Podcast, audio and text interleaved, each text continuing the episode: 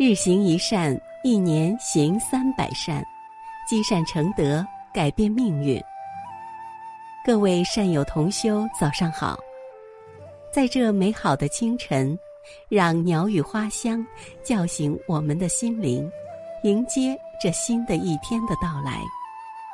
下面就让我们跟随云谷禅师，开启这美好的清晨。佛家有语：有钱也苦，没钱也苦，闲也苦，忙也苦。世间有哪个人不苦呢？越不能忍耐，就会觉得痛苦，何不把苦当磨练？人的一生很难保证永远相安无事，尽管中外先人们创造了祈福、祝福一类的吉祥词，但灾难和痛苦还是免不了莅临人类。如失去亲人、爱情重创、事业受挫等。要想抚平心灵的创伤。稳步实现自己的人生目标，每一个活着的人都必须学会承受痛苦。对于痛苦，《涅盘经》上有这样一个故事：过去无量劫的时候，释迦牟尼佛是一个很穷困的人。当时有佛出世，看到大家都先供养佛，然后求法，自己却贫穷而无钱可供，于是。他心生一计，愿以身卖钱来供佛，就到大街上去卖自己的身体。当在大街上喊卖身时，恰巧遇一病人，医生叫病人每日吃三两人肉。那病人看见有人卖身，便十分欢喜，便向他说：“你每日给我三两人肉吃，我可以给你五枚金钱。”释迦牟尼听了这话，与那病人商洽说。你先把五枚金钱拿来，我去买东西供养佛，求闻佛法，然后每日把我身上的肉割下给你吃。病人应允，即先付金钱。释迦牟尼供佛闻法已毕，即天天以刀割身上三两肉给病人吃，吃了一个月，病才痊愈。释迦牟尼每天割肉的时候，他常常念佛所说的偈，精神完全灌注在佛法上。竟没有痛苦，而且不久他的身体也就平复无恙了。痛苦是拥有其自身的价值的。珍珠是痛苦的造化，它是美丽的。五彩的人生之所以缤纷，是因为痛苦的折射。每一次痛苦都意味着一种美的开始，这是痛苦的价值。溪流中有一块小石，在向山岩诉说自己的痛苦。痛有多痛？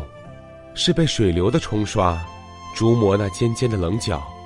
它低沉着，因为它在承受痛苦。古今中外，有多少伟人在经历过痛苦之后获得成功，得到甘甜？霍金，一个举世闻名的人，命运的不幸使他丧失了双腿，连一个正常人的生活都不如，而他有斗志，不甘于落魄。以他顽强的意志战胜了自己，战胜了世界。李白，身处蜀地，心却在长安。蜀道难，难于上青天，可是又怎能比得上他的仕途波折？他是不羁的，挺胸而立，悠游山水，一挥手写就了半个盛唐。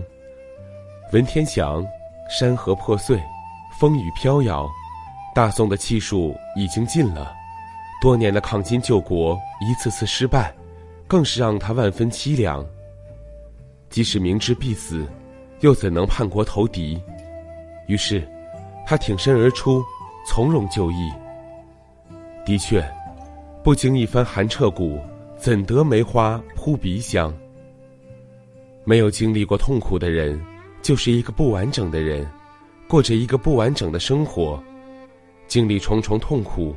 跨越千山万水，你的生活才更完美、更充实，你的人生才会更有价值，也更有意义。人活着并不是为了痛苦，但要活着却不能不承受痛苦。离开痛苦，人就会变得简单而肤浅。但如果不想方设法摆脱痛苦，那么活着也只是肤浅而简单。痛苦可以锤炼出哲学思想，但你必须是一块钢铁；痛苦可以磨砺出卓越人才，但你必须是一把宝剑。与其说痛苦是人的劲敌，不如说它是人的忠实侍从。它陪伴你走向成功，走向坚强。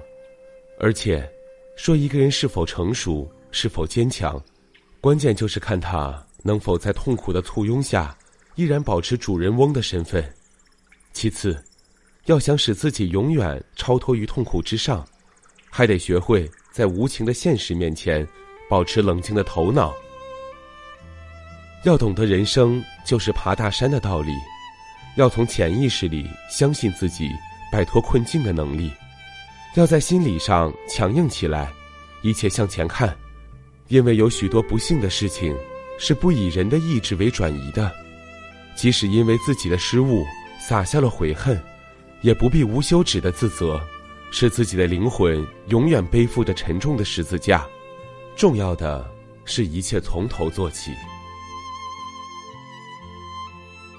今天的早课暂时告一段落，欢迎大家积极转发分享平台上的好文章、善知识给更多的人。